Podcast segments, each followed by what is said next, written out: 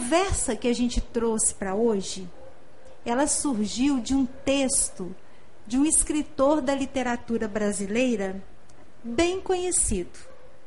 Mas antes de eu apresentar esse escritor, eu queria compartilhar com vocês como é que é a minha relação com os textos escritos.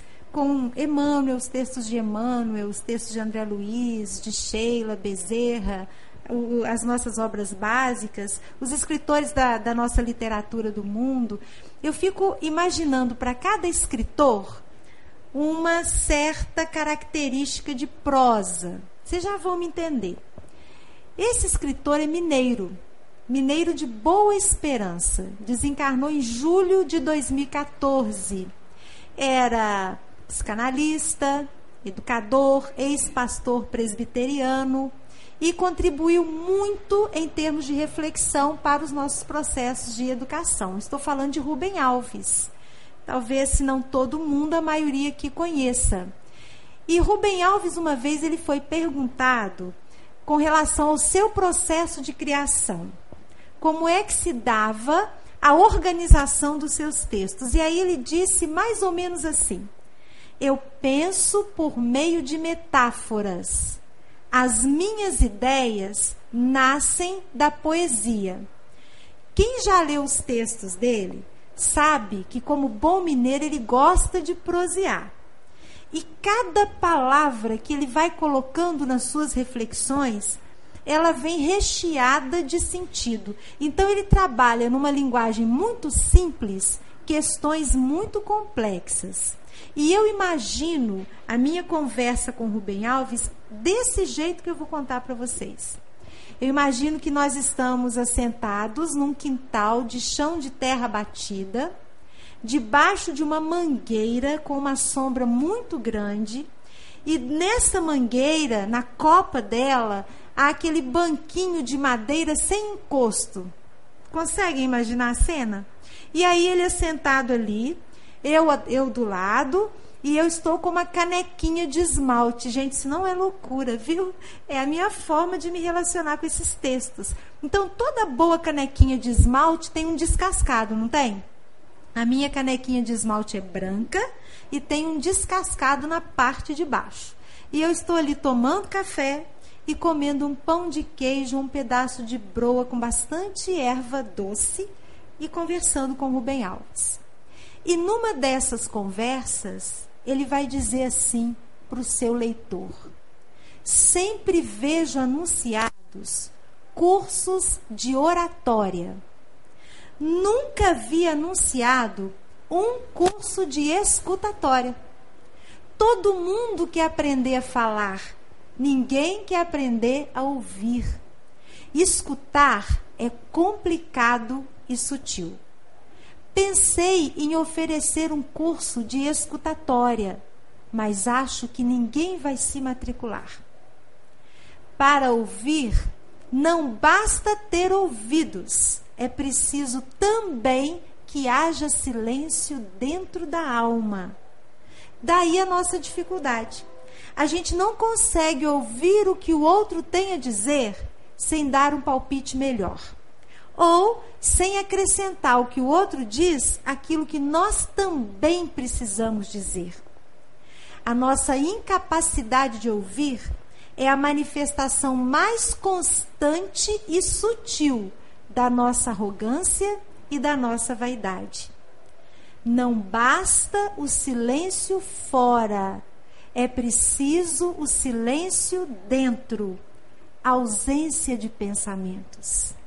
E aí, quando se faz o silêncio dentro, a gente começa a ouvir coisas que antes não ouvia. A gente começa a ouvir o que há no lugar onde não há palavras. A gente começa a escutar aquilo que existe nos interstícios das palavras. Quando se faz silêncio dentro, a gente descobre um mundo encantado que existe em nós.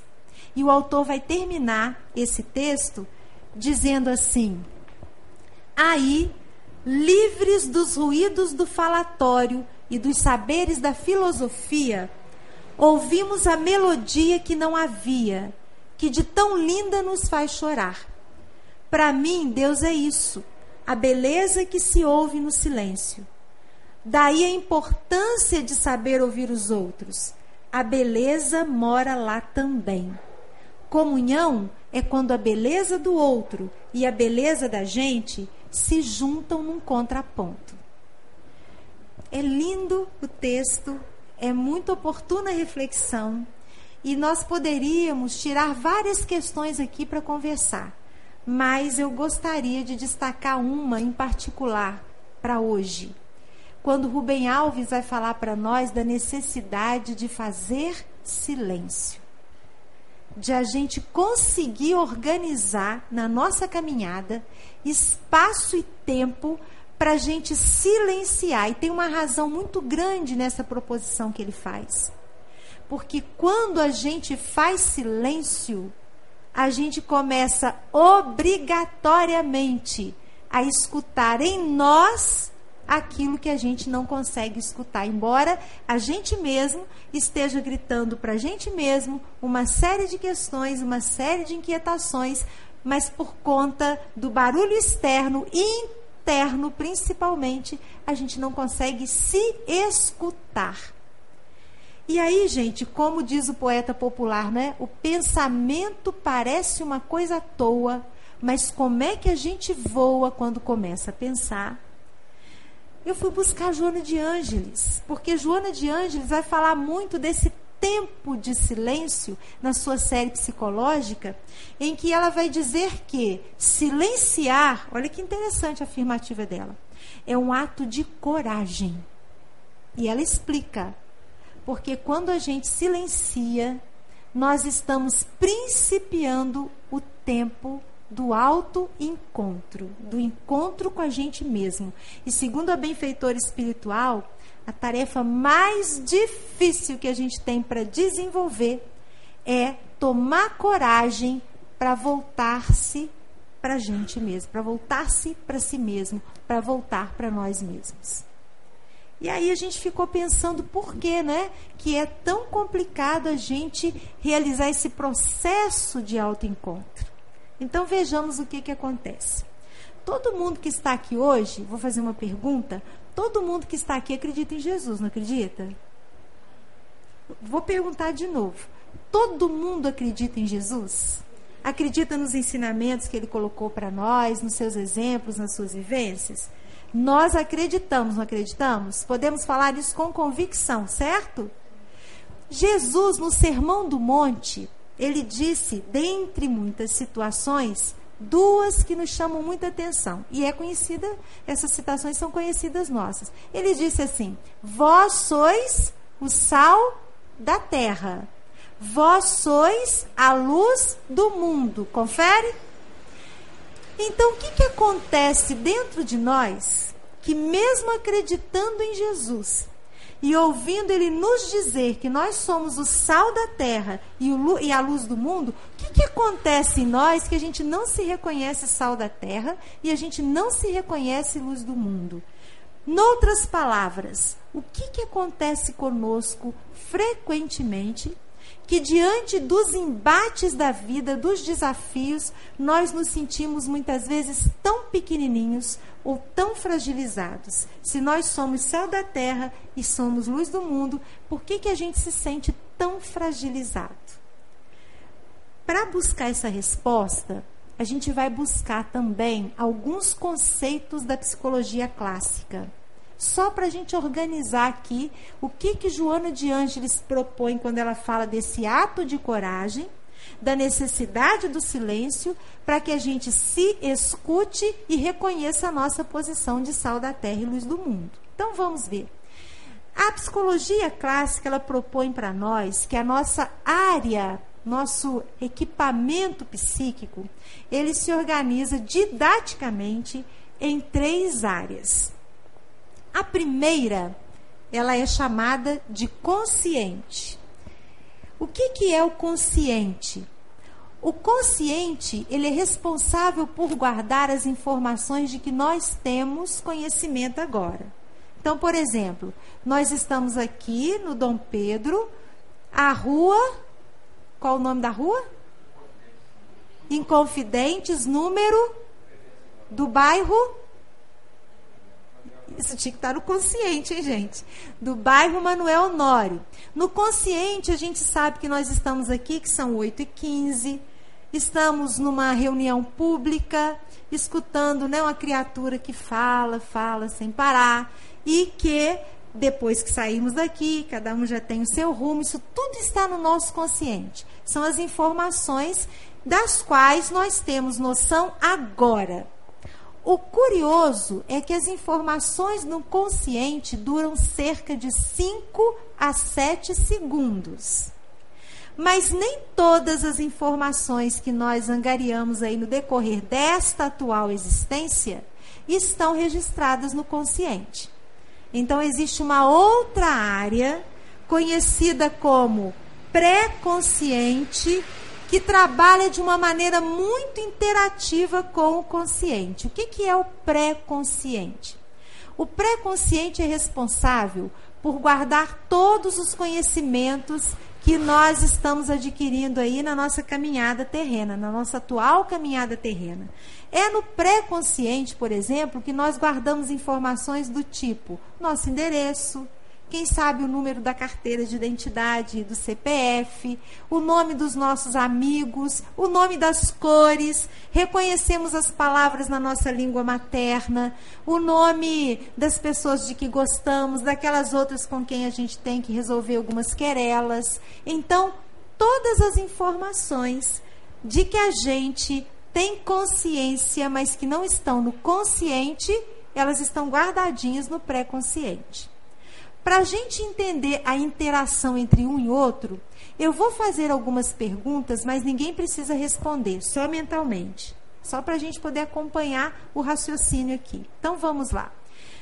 Quais as cores da bandeira do Brasil? Qual o nome do atual presidente dos Estados Unidos? Qual a capital de Minas Gerais? O que está escrito na bandeira do Brasil? Qual o nome da sua primeira professora? Onde você passou o último Réveillon?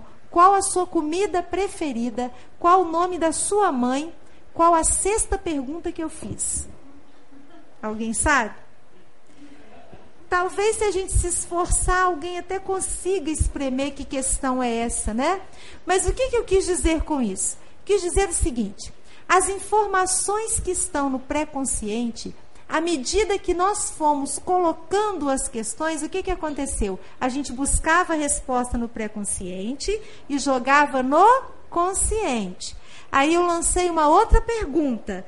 Então, o que, que a gente faz automaticamente? Aquela resposta anterior a gente devolve para o arquivo da pré-consciência e desengaveta uma outra informação. Lembram que eu disse que uma informação no consciente demora cerca de 5 a 7 segundos, é muito rápido, muito rápido. Nem todas as informações podem estar no consciente, porque senão a máquina para. A gente não consegue dominar todas as informações que a gente tem. Agora, sabe o que é mais curioso nisso tudo, pessoal? É que consciente e pré-consciente são responsáveis por apenas 5% de toda a nossa armazenagem psíquica. E se eu estou falando em 5% e porcentagem, quanto é que falta para inteirar 100? 95%. 95% das informações da nossa vida estão armazenadas no inconsciente. O inconsciente é o estranho que habita em mim. Olha o que, que eu disse. É o estranho. Eu não disse intruso. Tem diferença, não tem? Por que, que ele é o estranho que habita em mim?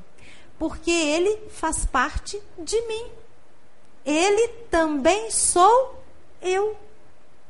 E ele é o único capaz de responder a perguntas do tipo: por que é que eu me saboto tanto? Por que é que eu planejo, começo com entusiasmo e vou perdendo vigor no decorrer da caminhada?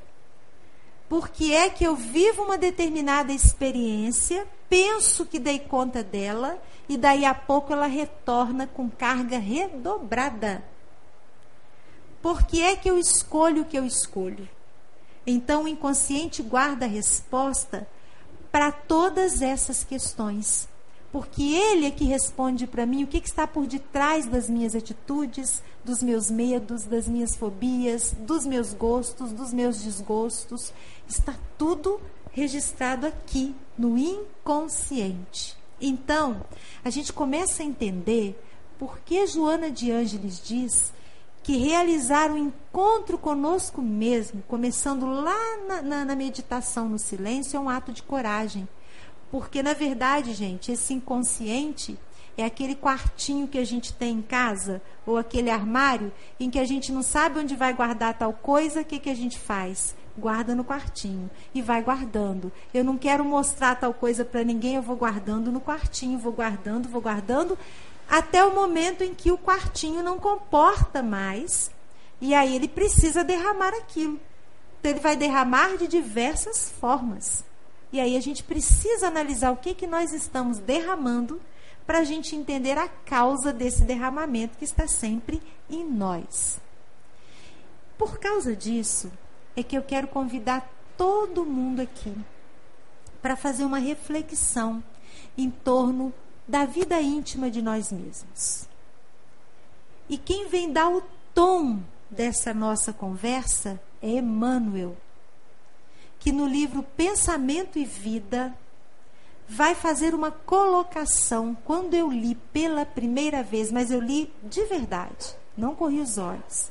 Eu tive que dar um tempo na leitura, respirar profundamente, porque é impactante a informação que ele coloca para nós. Me permitam, antes de dizer o que Emmanuel coloca, fazer uns parênteses aqui para é, compartilhar com vocês uma situação. É, Emmanuel, no prefácio de Pensamento e Vida, ele vai dizer que um coração amigo, ele não identifica que coração é esse. Um dia perguntou a ele assim: Emmanuel, há no mundo espiritual algum livro que você possa compartilhar conosco aqui na Terra e que traga lições objetivas, curtas, de fácil entendimento, que fale do espírito para os problemas do espírito. Para nós que estamos aqui, existe alguma obra que possa ser adaptada para nós aqui na Terra? E aí eu pensei, puxa, mas quantas obras né, já foram psicografadas? Mas esse coração amigo queria, na verdade, aquilo que Emmanuel vai pontuar muito bem no prefácio, que era uma cartilha. Ele queria uma cartilha. É, quem estudou em cartilha aqui, levanta a mão. Vamos ver.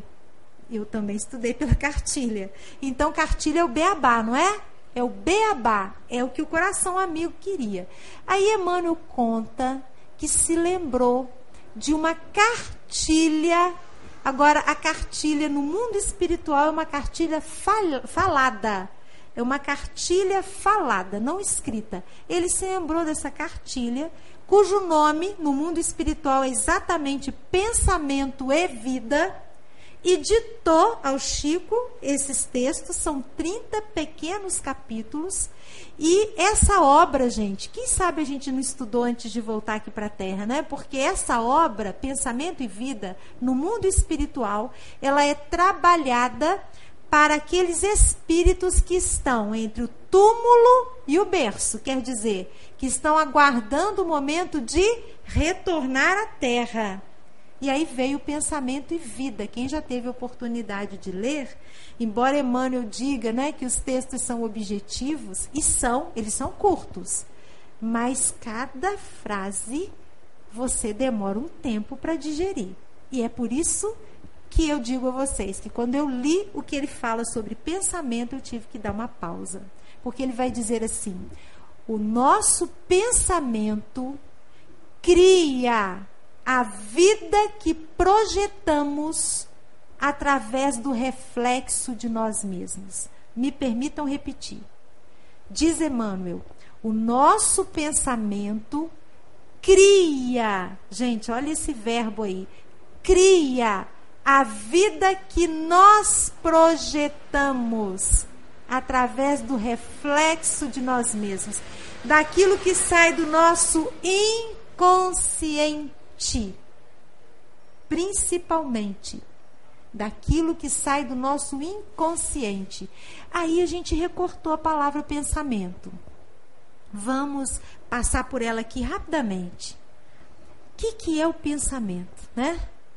É às vezes muito complexa a definição, mas em linhas gerais, o pensamento é uma espécie de energia, de matéria, de fluido que flui de nós como a água jorra da cachoeira em abundância. A gente não fica sem pensar, né? A gente pensa o tempo todo. Então o pensamento flui de nós como a água flui da cachoeira. E ele é composto por todas as nossas ideias, por todas as nossas crenças, os conceitos, por todo o produto da nossa intelectualidade, por toda a cognição. Agora, o que Emmanuel diz e que é mais surpreendente ainda é que também faz parte do nosso pensamento as emoções. Vocês já começaram a perceber o perigo, né? As emoções e os sentimentos. Sobretudo, diz o benfeitor espiritual, as emoções e os sentimentos dos quais nós sequer suspeitamos. Porque eles estão no inconsciente. E aí ele vai dizer que são as emoções e os sentimentos que dão o tom, a cor ao nosso pensamento. Então, essa ação de pensar não é só uma ação de produzir ideia, mas toda vez que a minha ideia ela vai envolvida em emoção e sentimento, isso é o pensamento. E quando eu penso, para onde vai esse meu pensar? Ele cai na psicosfera, não é? Ele fica aí através das formas pensamentos. E aí a gente vai jorrando, porque o pensamento. Lembram aquele globo da morte? Eu nem sei se existe ainda. Nos circos existiam os globos, né? Que existia o globo da morte, as motos ficavam girando ali dentro, né? E aí eles tinham toda uma questão de gravidade, de física, para explicar por que, que não colidiam e as motos não caíam. Então, o pensamento, ele é como se fosse esse globo. Ele, ele fica em movimento. Pensamento é energia em movimento. E à medida que ele se movimenta, ele produz em torno dele um campo gravitacional. Ó, campo gravitacional tanto atrai coisas como repele. Aí Emmanuel vem e diz assim: o pensamento, ele atrai outros pensamentos, concordam? O pensamento atrai a pessoa que pensa igual ao pensamento que a gente pensou. Pensamento atrai acontecimento, e isso recai sobre nós com grande responsabilidade. E ainda, pensamento, se ele projeta, a gente vive no mundo das imagens que nós projetamos e atraímos para nós. A questão é: qual a qualidade das imagens que nós estamos projetando e atraindo para nós? Pensamento, diz Emmanuel, tem cor, nós já falamos aqui, e pensamento tem cheiro, gente, pelo amor de Deus. Às vezes a gente toma um banho, passa um perfume bacana e acha que está arrasando, né? E a espiritualidade sente o cheiro do nosso pensamento. Então, como é que a gente trabalha essa educação do pensar num momento que vivemos, que é um momento tão desafiador.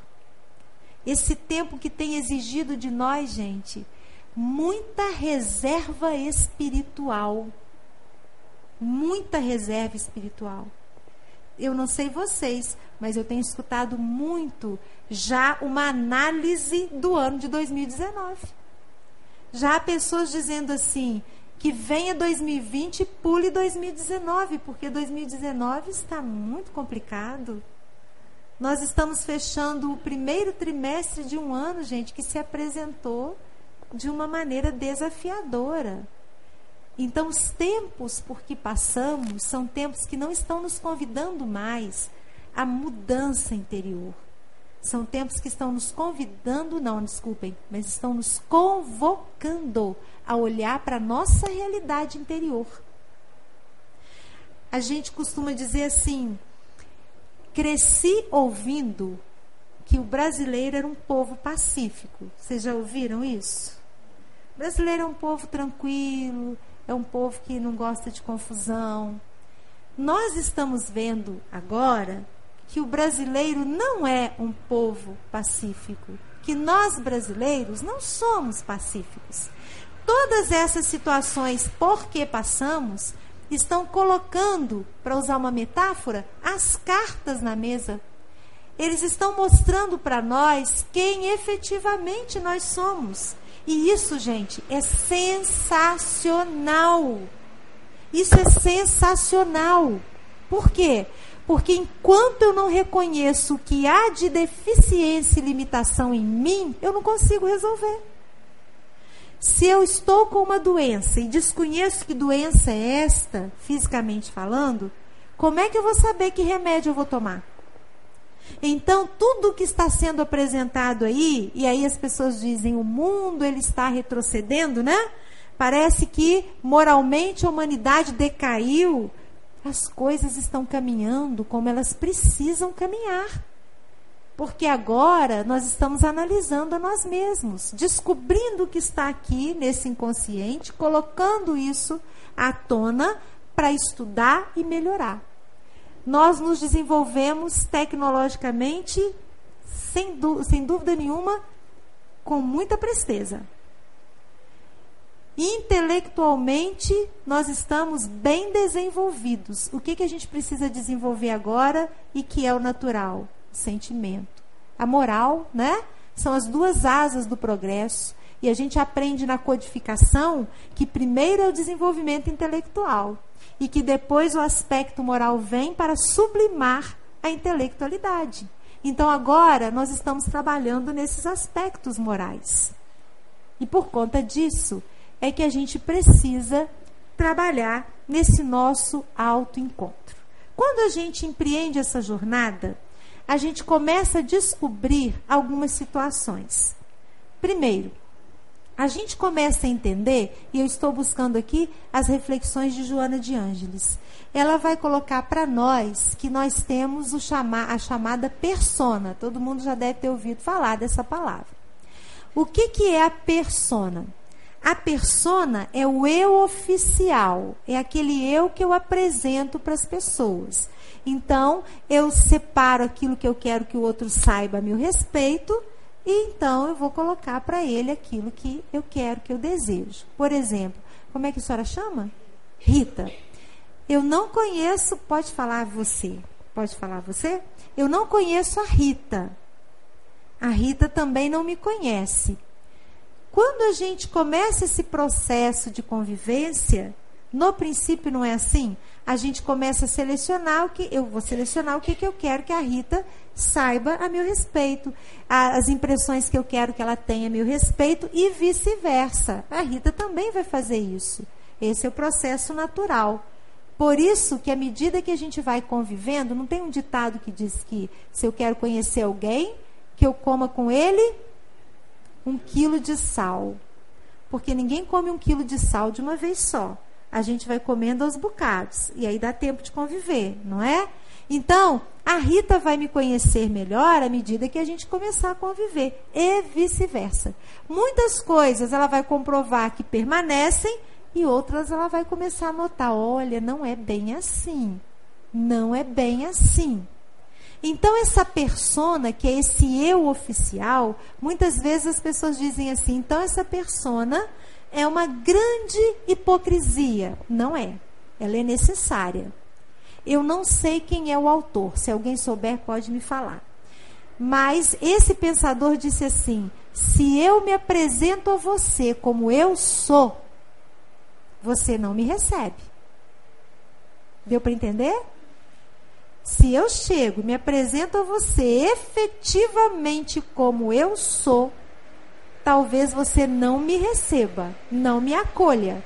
Então a persona, ela é importante. A questão é que nós não somos só persona, esse eu oficial. Nós também somos sombra. A sombra é aquele eu que eu escondo de todo mundo e o que é pior, é aquele eu que eu começo a esconder de mim também. Eu passo a acreditar que eu sou apenas persona, que eu não tenho questões para resolver. Querem ver o que, que acontece? Levanta o dedo para mim. A primeira pergunta é fácil. Acho que não tem complicação, não. Levanta o dedo para mim quem sente raiva.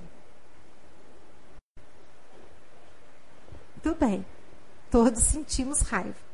A gente fica canhado para levantar a mão, né? Vou apertar a pergunta agora. Quer ver como é que agora um monte não vai levantar? Levanta o dedo quem sente inveja. Falei que diminuiu drasticamente. Drasticamente. Não precisa levantar a mão mais. Quem sente ciúme. Quem guarda mágoa. Tem gente corajosa aí, né? Eu já levantei a mão para todas, tá? Então, olha o que, que acontece aqui, pessoal. Raiva, inveja, ciúme, mágoa são emoções com as quais nós lidamos e a partir do momento que eu tento esconder de mim que eu sinto essas coisas, eu não estou trabalhando para resolvê-las. Por exemplo, a raiva foi mais fácil de a gente trabalhar. Mas a inveja, me permitam compartilhar com vocês uma situação. Não me lembro em que ano foi, mas no meu trabalho, na época das Olimpíadas, umas as Olimpíadas que aconteceram no Japão. Acho que foi no Japão. Não sei, faz um tempo, né? Então, o que, que aconteceu? Lá no trabalho, uma amiga chegou muito feliz, porque ela era cliente da Caixa Econômica Federal, a maioria de nós lá somos, e ela chegou muito feliz porque a Caixa Econômica fez uma promoção e contemplou um cliente com uma semana tudo pago no hotel cinco estrelas para acompanhar as Olimpíadas no Japão. E ela ganhou ingressos, inclusive, para assistir ao jogo de vôlei Brasil Seleção Masculina de Vôlei. Ela chegou feliz e a gente ficou feliz. Eu fiquei muito feliz. Eu fiquei muito feliz. Mas depois eu fui pensando para casa assim: puxa, por que, que eu também não ganhei? Eu não estava triste que ela tivesse ganhado o prêmio, vocês entenderam? Mas eu estava penosa, penalizada comigo mesma porque eu não havia recebido o prêmio também. Isso é inveja, gente. É a tal da inveja que a gente começa a botar um monte de cor aí agora, né? Tem inveja de todas as cores, não tem? Inveja branca, inveja, inveja boa. Tem a inveja que é boa. É inveja, gente. É inveja. É, há problema em sentir inveja? Há problema em sentir raiva? Há problema em ficar magoado? Vocês vão estranhar a resposta que eu vou dar aqui, mas não há. Não há problema em sentir raiva, não há problema em reconhecer que a gente sente inveja, que a gente sente ciúme. Sabe onde é que está o problema? O problema está no que é que eu vou fazer com isso que eu estou sentindo. Aí é que é o problema.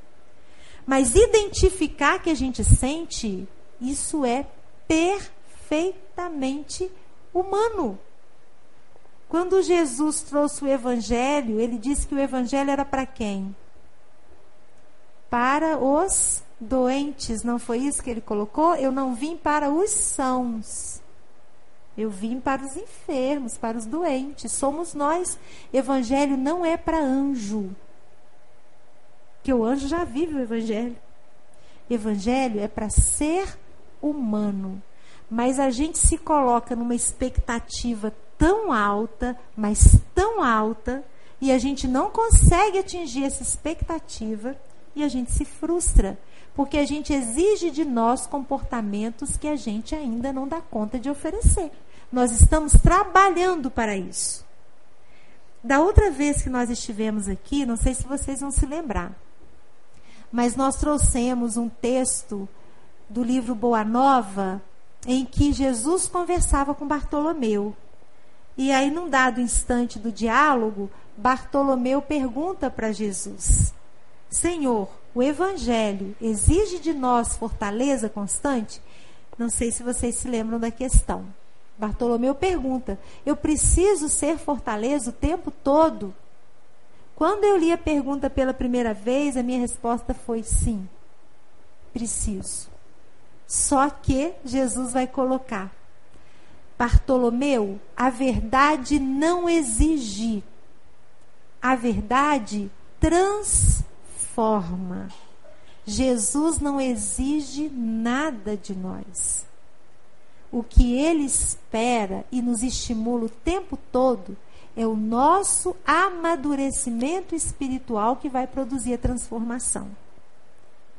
Eu achei muito interessante, lendo um texto de, de Freud, quando ele estabelecia uma pesquisa sobre os casos de histeria com os quais ele trabalhava ele tratava algumas pessoas que viviam esse processo da histeria. E aí então, os contemporâneos de Freud diziam assim: ah lá, esse povo aí desenvolve a histeria porque ficam procurando muito adequação moral querem de toda forma uma transformação e reprimem aquilo que entendem ser feio, como raiva, ciúme, mágoa, vão empurrando, vão guardando isso, vão reprimindo essas emoções humanas. Daí adoecem. E eu achei fantástica a reflexão do Freud. Ele deu uma resposta para esses contemporâneos. Ele disse assim: o problema não está em buscar adequação moral. Não é esse o problema que faz as pessoas adoecerem. E isso cabe para nós. O problema está na forma como se busca a adequação moral. Dá para entender a diferença, gente? O problema não é eu buscar me adequar moralmente a um contexto. O problema é a forma como eu ando buscando essa adequação. É reprimindo, é escondendo de mim situações e emoções que são essenciais, que são fundamentais. Para a gente já ir fechando aqui as nossas reflexões, é muito importante nesse processo de busca de iluminação da nossa sombra, não é, é eliminar a sombra, é iluminar a sombra. Esse processo de iluminação, para a gente saber o que, que está aqui dentro, ele economiza a nossa energia. Porque às vezes a gente despende energia tentando tapar o sol com a peneira energia que nós poderíamos canalizar encarando quem a gente é de verdade e valorizando tudo aquilo que a gente faz, valorizando as coisas que a gente faz. A gente tem uma facilidade, embora pareça bem estranha essa colocação, muito maior de ser compreensivo com o outro do que ser compreensivo com a gente mesmo. De perdoar ao outro do que perdoar a gente mesmo. A gente esquece que a gente precisa de perdão. Jung faz uma observação que eu queria compartilhar com vocês a respeito dessas questões. Ele vai dizer assim: que eu faça um mendigo sentar-se à minha mesa, que eu perdoe aquele que me ofende e me esforce por amar, inclusive o meu inimigo, em nome de Cristo tudo isto, naturalmente, não deixa de ser uma grande virtude. O que eu faço ao menor dos meus irmãos é ao próprio Cristo que eu faço.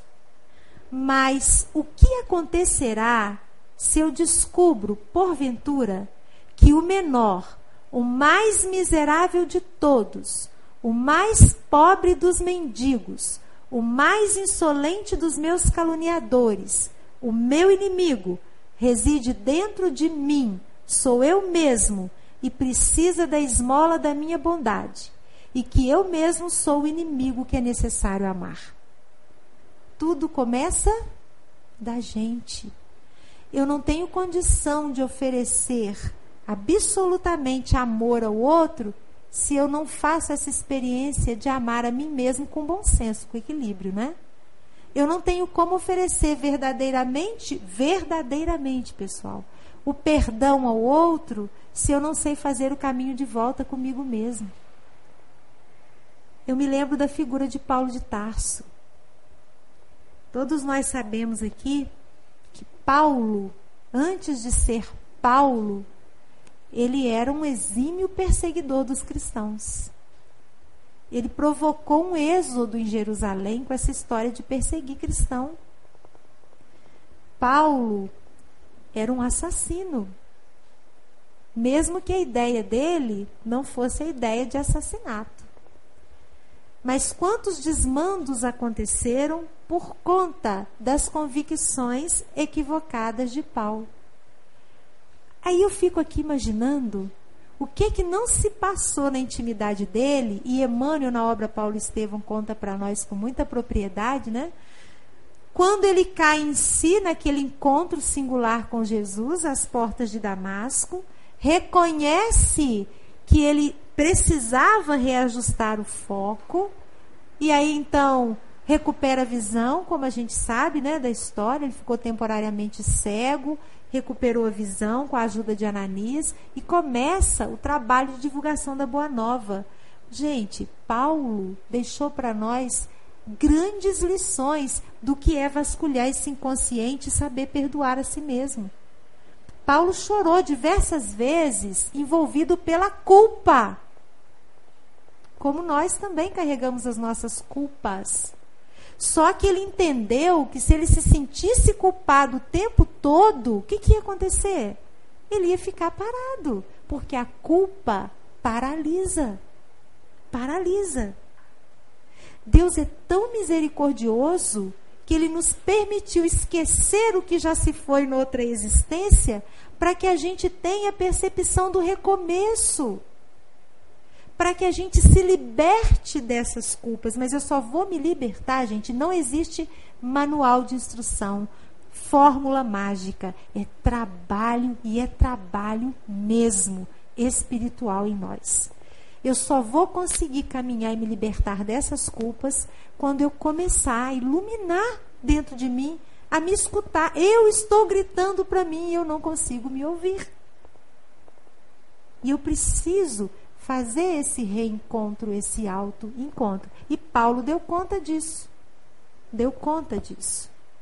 E a gente começa a vencer também uma posição que é muito comum a gente se colocar, que é a posição de vítima. Por mais difícil que seja a gente escutar certas coisas, a doutrina espírita é muito clara. Ela vai dizer para nós que não existe vítima, vocês concordam? Mesmo que eu analise uma situação e diga, Fulano sofreu uma injustiça. Porque há muita injustiça no mundo, não há? Mas não existe nenhum injustiçado. É isso que eu preciso entender. É necessário que venha o escândalo, mas ai daquele por quem o escândalo venha. Então, aquilo que chegou na minha porta não chegou porque eu sou vítima. Chegou porque eu estou resolvendo alguma encrenca que eu arrumei em algum ponto da minha caminhada e pela pedagogia divina foi me dada a oportunidade de consertar aquilo que eu atrapalhei em algum momento. Eu me lembro, todo mundo aqui já ouviu falar do Rossandro, né? Rossandro Klingey. E, curiosamente, o que o Rossandro colocou numa reflexão dele eram algumas questões que a gente já vinha também matutando. Então, eu gostava, gostava demais, demais mesmo, gosto ainda daquela canção do Guilherme Arantes, em que, ó, do tempo do EPA, em que ele diz assim: é, quando eu fui ferido, vi tudo mudar. Se lembram? Das verdades que eu sabia. E aí a música continua: só sobraram restos. E lá na frente ele diz: Eu daria tudo para estar no quarto à meia-noite, à meia-luz. Essa música é linda, mas ela é a música do mimimi da vítima, não é? Porque é alguém que sofreu uma desilusão, uma decepção, está ali apegado àquela situação de ferida, está ali agarrado e quer ficar lá no quarto à meia-noite, à meia luz, é pura depressão. Né? É a música da vítima. Aí a gente vai aprendendo, vai levando uns tombos, e eu vou dizer para vocês que há mais de 12 anos a trilha sonora da minha vida é essa canção aqui, ó. Ando devagar, porque já tive pressa e leve esse sorriso, porque já chorei demais. Hoje me sinto mais forte, mais feliz, quem sabe, pois levo a certeza de que muito pouco eu sei, eu nada sei. Vocês conhecem a história dessa música? Almir Sater e Renato Teixeira. Eles foram num programa, eu tenho até vergonha de falar que eu estou desenterrando tanta coisa do baú aqui, mas é. Meu Deus, esqueci o nome da senhora. Isso, Inesita Barroso. Num programa da Inesita Barroso e contou para ela que essa música, Palavras de Almir Sater, essa música foi uma psicografia. Porque ela foi composta em 10 minutos, gente. A letra dessa música é um poema. Porque lá na frente eles vão dizer, né, cada ser carrega em si o dom de ser capaz de ser feliz. Isso vai ao encontro do que os espíritos nos orientam em o livro dos espíritos, quando falam que nós guardamos o germen da perfeição em nós. Então, a gente precisa aprender a se movimentar, a sair dessa posição de vítima e entender que nós somos sal da terra, nós somos luz do mundo. E eu encerro com uma, um caso contado pelo próprio Rossandro, também numa reflexão dele, desde que eu ouvi, me marcou muito, em que o Rossandro, ele disse que Certa vez, voltando de uma viagem a trabalho, ele já sabia que voltaria cansado, combinou com um amigo que o buscasse no aeroporto. Isso no Nordeste. E então, eles saíram do aeroporto e, para economizar 30 quilômetros de viagem, passaram por uma cidadezinha chamada Juripiranga, cerca, segundo ele, de 3 mil habitantes. E como toda cidadezinha, você cai ali na rua principal, ao final dela o que, que se encontram? A igreja e do lado a praça, né? Ou a igreja na praça. Então eles vieram andando assim, bem devagarinho com o carro, passando por aquela rua principal e viram, observando ali os casarões antigos com varandas muito grandes. E num dado instante, o amigo que dirigia, olhando uma cena numa casa onde estavam um casal de idosos, provavelmente os netos e aqueles que talvez fossem os filhos desse casal, reunidos ali. Então, esse é, amigo vira-se para ele e diz assim: Olha, quando eu vejo aquela cena, eu me lembro de um poema do Drummond, em que ele diz assim: Eita vida besta, meu Deus. Ele olhou a cena com um olhar pejorativo. Esse poema é o Cidadezinha Qualquer, em que Drummond homenageia as cidades pequenas de Minas Gerais. Então ele vai dizer casas entre bananeiras, mulheres entre laranjeiras, pomar, amor, cantar. Um homem vai devagar, um burro vai devagar, um cachorro vai devagar. Devagar as janelas olham, Eita vida besta, meu Deus. Aí o Rossando disse que virou-se para ele e falou assim: engraçado. Eu olho a mesma cena e também me vem à memória um outro poema de Drummond, Confidências de Itabirano, em que ele faz homenagem à cidade dele de Itabira, né? Mineiro. E aí então, nesse poema há um verso que diz assim: Itabira é só um retrato na parede. E como dói dói de saudade. Dói de saudade. Então, Rossandro continua. Eu olho aquela cena e lembro desse verso de Drummond. Itabira é só um retrato na parede, mas como dói. Se eu conseguir chegar aos 80 anos e segurar a mão da minha esposa, como aquele senhor segura a mão da esposa dele, se eu conseguir chegar aos 80 anos e os meus filhos quiserem conversar comigo, se eu chegar aos 80 anos e os meus netos quiserem ouvir os meus causos, a minha vida terá sido qualquer coisa, menos uma vida besta. A gente precisa, gente, valorizar as nossas conquistas, as coisas que a gente faz. A gente precisa parar de exigir aquilo que a gente não dá conta ainda. Mas não quer dizer que a gente vai ficar ali, né? Naquela posição, não vou me movimentar. Não.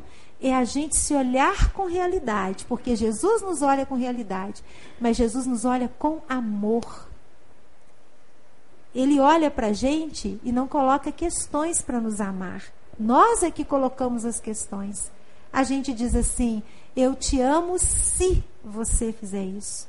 Eu te amo se aquilo outro. Eu te amo se. Jesus olha para nós e diz assim: Eu te amo apesar de você fazer isso. Apesar de aquilo outro. E a última sentença, para a gente arrematar a nossa prosa, Jesus fala para nós todos os dias, eu não tenho dúvidas disso. O espírito veneranda no livro Caminho Oculto, psicografia de Chico Xavier, é quem conta para nós esse segredo. Jesus fala para nós. Cada um vai ouvir de um jeito, mas ele fala para nós todos os dias à noite. Exatamente o que ele fala na história de Veneranda, o caminho oculto, para o menino Leonardo. Quando Leonardo reconhece que havia perdido uma oportunidade valiosa, duas, três, quatro, cinco, um monte de oportunidade durante o dia de fazer o bem. E aí ele se volta para Jesus no sonho, né, que ele estava tendo com o mestre e fala: "E agora, Senhor, que eu perdi um dia inteiro de realização no bem, o que, que vai ser de mim?"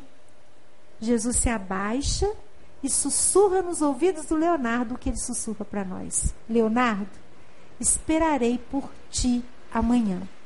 Jesus nos espera incansavelmente, nos dando incansáveis oportunidades de a gente crescer. Um abraço muito carinhoso para todos vocês. Muito obrigada pelo carinho também de terem me permitido compartilhar algumas reflexões simples aí, né? Mas que elas possam nos estimular a todos a receber o dia de amanhã com muita disposição, gente, com muita coragem.